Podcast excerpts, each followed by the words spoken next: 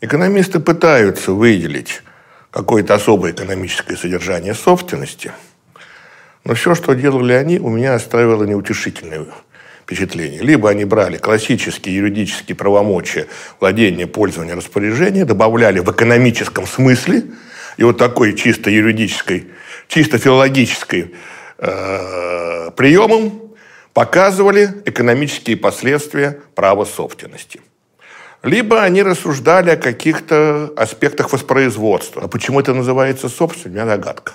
Все-таки понятие собственности нам пришло от юристов. Юристы зафиксировали право собственности и разработали ее систему. Да, это право имеет экономическую реализацию в различных экономических отношениях, в их многообразии.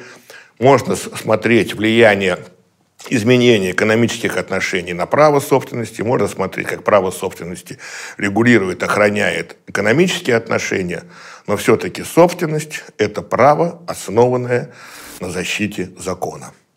Собственность, я бы сказал так, это отношение между субъектами по поводу их отношения к вещам как своим. Если у вас есть квартира, к которой вы относитесь как к своей, то у вас возникает по этому поводу отношения с третьими лиц, лицами. Если третьи лица попытаются незаконно вселиться в квартиру, залить, испортить, то у вас есть охраняемый законом право собственности. А вот если стоит какая-то вещь, которая не ваша и не моя, у нас могут по поводу этой вещи отношения собственности возникнуть? Нет отношения по поводу собственности могут возникнуть только с лицом, у которого есть право собственности на эту вещь. Есть еще одно заблуждение что раз я собственник, то моя воля безгранична. Это неправда. Закон не только защищает ваше право, но и закон и сильно ограничивает ваше право. Он определяет границы вашего волеизъявления в отношении к вещам как своим. Ну, элементарный пример, если у вас есть свой участок земли, он ваш, ваша собственность, она оформлена, зарегистрирована. А вы можете на ней построить все, что хотите? Нет. Масса ограничений, назначение земли. Если земля сельхозназначение, вы не можете, хотя вы собственник земли, не можете строить жилые помещения, производственные.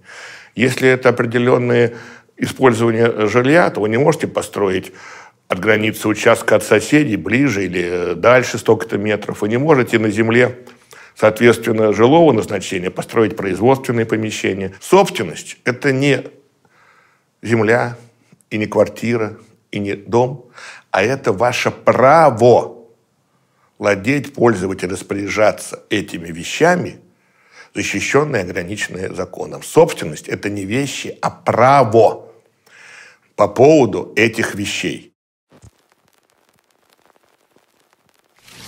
В сентябре 2014 года в Гражданский кодекс внесли две очень важные поправки. Появилось два понятия – корпорации и корпоративные отношения. И многие даже не обратили внимания, а многие даже и не подозревают, что это появилось в ГК. А это вообще-то большая революция. Что это такое? Во-первых, э, впервые в нашем праве, в российском, закреплено понятие корпорация – Корпорации противопоставлены унитарным организациям. Корпорация – это любое юридическое лицо, основанное на отношениях членства. То есть это группы лиц создают какую-то организацию, юридическое лицо, и участвуют в ней. Подчеркиваю, участвуют. По-разному могут участвовать. Участвовать могут, внося э, имущественный взнос, участвовать могут в распределении дохода, разные формы участия.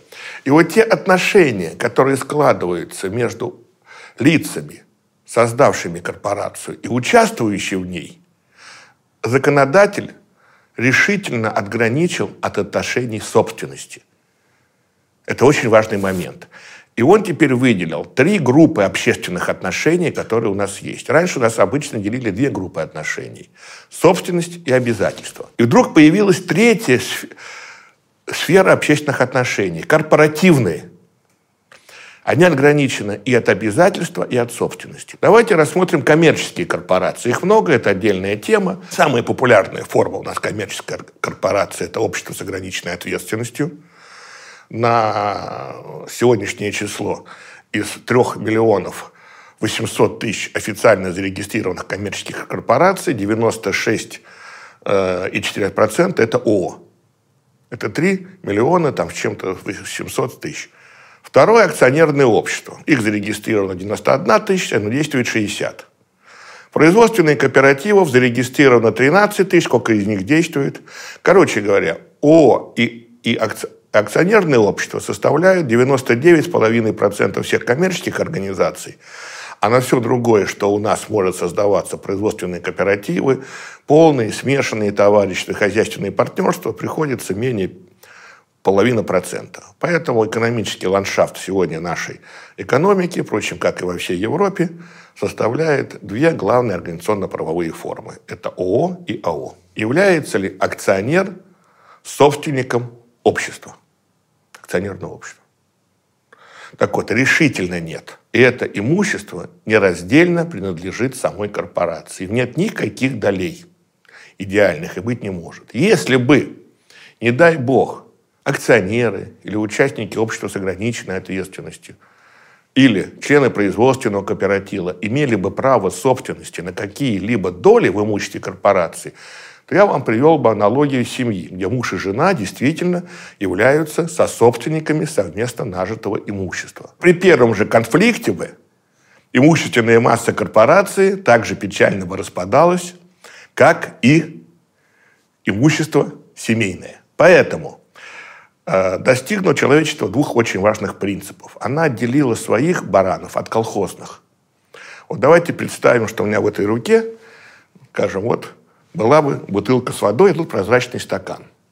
Что бы сделал я? Вот в левой руке это мое имущество. Я часть имущества переливаю сюда, отдаю в собственность корпорации. Кто стал собственником этого имущества? Сама корпорация. А что я получаю взамен? Права участия в корпорации права участия, а не право собственности. Причем эти права участия в корпорации оформляются в очень интересных фантиках юридических. В акционерном обществе акция, в обществе с ограниченной ответственностью доля в уставном капитале, а в производственном кооперативе пай. Это совокупность прав. Причем эти права никогда не удостоверяют право собственности. Отделив своих баранов от колхозных, мы, во-первых, ограничили предпринимательские риски. Корпорация, собственник своего имущества, своими органами им распоряжается. И она отвечает своим имуществом по всем своим обязательствам. Участники корпорации, если они ведут себя добросовестно и разумно, не отвечают по обязательствам корпорации. И второе, что мы добились важного эффекта. Ни при каких условиях участник корпорации поскольку у него нет никаких долей или прав на долю, не могут потребовать выдела какой-либо доли из имущества корпорации. Это, конечно, может разочаровать многих слушателей, у которых есть контрольные пакеты в некоторых АО и ООО, но вы юридически не собственник. Вы только контролирующий участник. Собственником является сама корпорация. Это очень важный вывод. И тоже важный вывод, что принадлежащие вам акции или доли в уставном капитале ООО или прав производственном кооперативе не удостоверяет прав собственности ни на какую долю в имуществе корпорации. Объем прав по управлению корпорацией целиком, целиком от чего зависит? От количества акций и размера доли. И лица, которые внесли большие инвестиции, купив большое количество акций или большую долю в уставном капитале ООО, обладают большими корпоративными правами, и в том числе правом по управлению корпорацией. И это проявляется в том, что они могут образовывать органы корпорации и влиять на принятие их решений. Вот этот эффект современная корпоративная наука называет корпоративный контроль. То есть возможность лица влиять на волю другого агента. Какой бы влиятельный акционер не был, он не может совершить ни одной сделки. Он не может подписать договор, принять решение о выплате дивидендов. Он может повлиять на органы, которые такое решение примут, но сам он ничего сделать не сможет. А вот директор унитарного госпредприятия сам может продать, купить, совершить любую сделку. У кого больше фактических полномочий? У директоров госпредприятий. Но почему-то ни у кого не поднимается язык сказать, что собственником имущества государственных унитарных или предприятий являются директора. Тут придерживаются классической точки зрения. Государство собственник, а там только управление. А почему-то акционера называют собственником. Хотя у него фактических полномочий намного меньше. Для чего человечество придумало конструкцию корпорации? Она шло к нему много веков.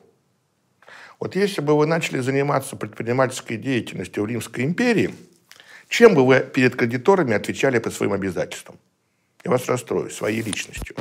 Вас могли бить палкой, продать в рабство как личность, посадить в долговую яму.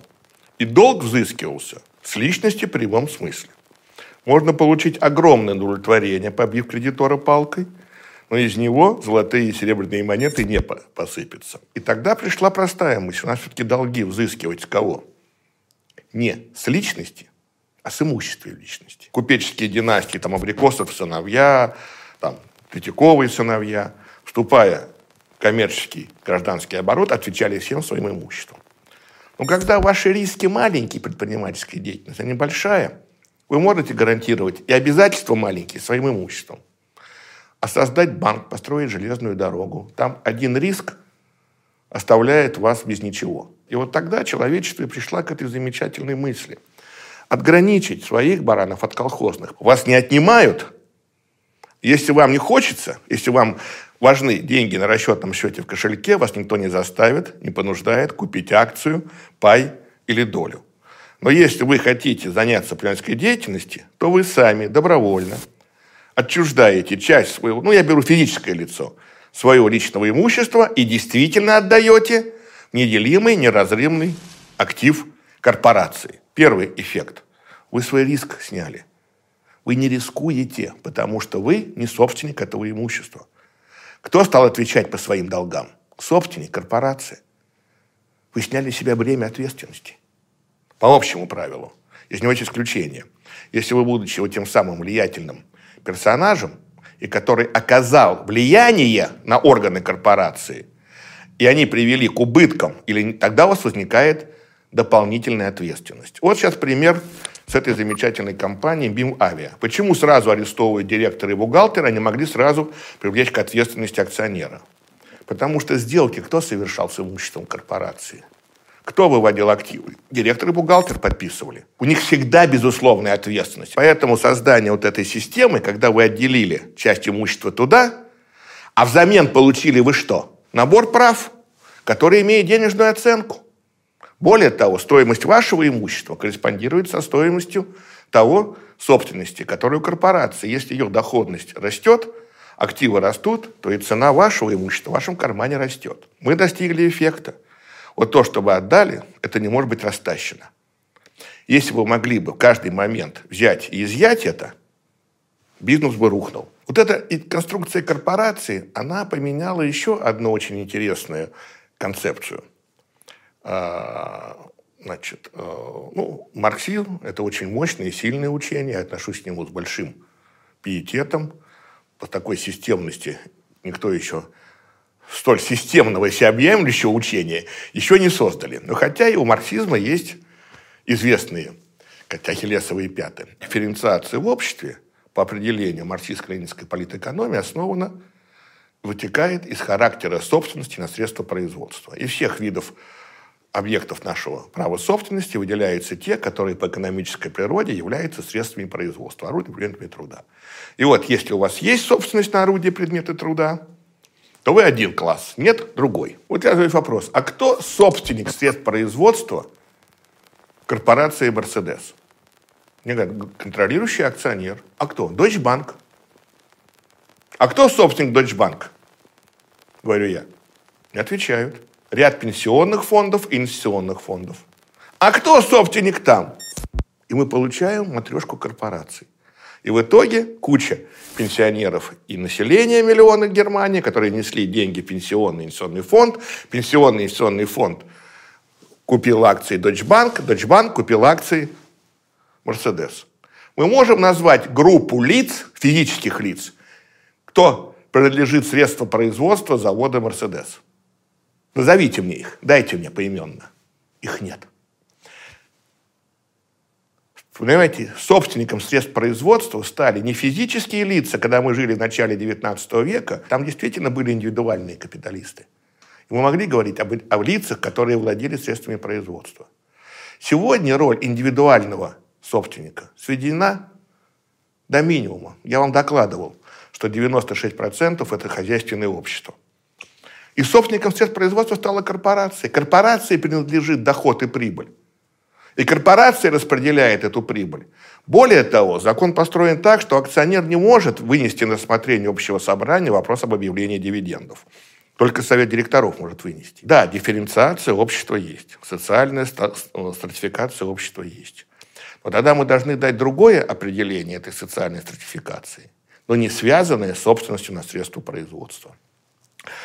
Как бы есть два способа устранения классических классов – Первый большевистский – физического устранения иных классов путем расстрела и высылки из страны. Ну, метод известный. Достигли социальной однородности общества, которое вдруг опять вернулось к классовой.